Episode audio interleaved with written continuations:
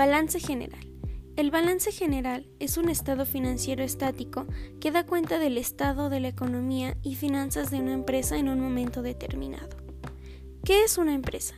Según el Código Fiscal de la Federación, en la Ley Federal del Trabajo la define en su artículo 16, último párrafo, como que una empresa es la persona física o moral que realice las actividades a que se refiere este artículo, ya sea directamente o a través de fideicomiso o por conducto de terceros. Por establecimiento se entenderá cualquier lugar de negocios en que se desarrollen parcial o totalmente las citadas actividades empresariales. Pero desde el punto de vista económico señala que para los efectos de las normas de trabajo se entiende por empresa la unidad económica de producción o distribución de bienes o servicios.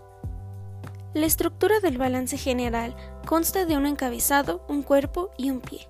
En el encabezado se colocará primero el nombre de la empresa, después el tipo de estado financiero y por último la fecha en que es practicado.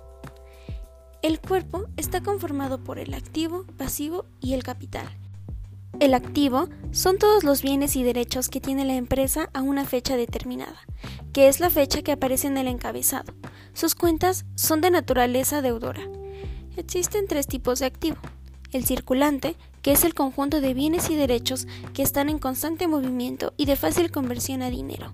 A este pertenecen seis cuentas, las cuales son caja, que es el dinero físico en efectivo que se tiene en ese momento, es importante mencionar que la empresa no puede aceptar pagos en efectivo mayores a dos mil pesos, según el artículo 27, fracción 3 de la Ley del Impuesto sobre la Renta. Bancos, que es el dinero que se tiene en cuentas bancarias. Mercancía, que es el dinero invertido en mercancía. Esta cuenta también es conocida como inventario por el sistema analítico.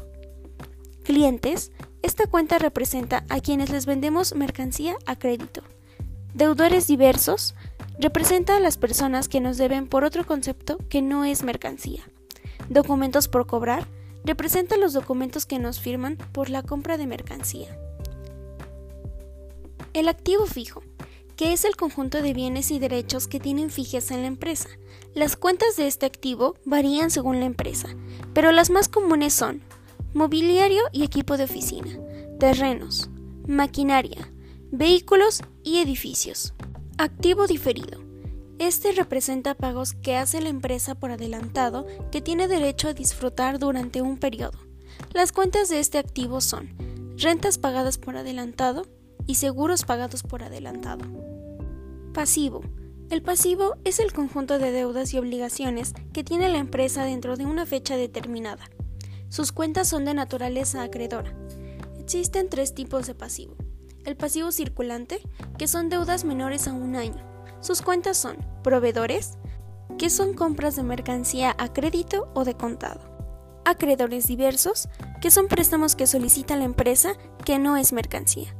Documentos por pagar, que son documentos que firma la empresa por la compra de mercancía u otro concepto. El pasivo fijo. Pasivo fijo. Son deudas mayores a un año. Sus cuentas son documentos por pagar, y acreedores diversos.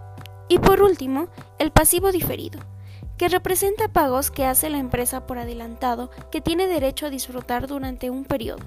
Su cuenta son las rentas cobradas por adelantado.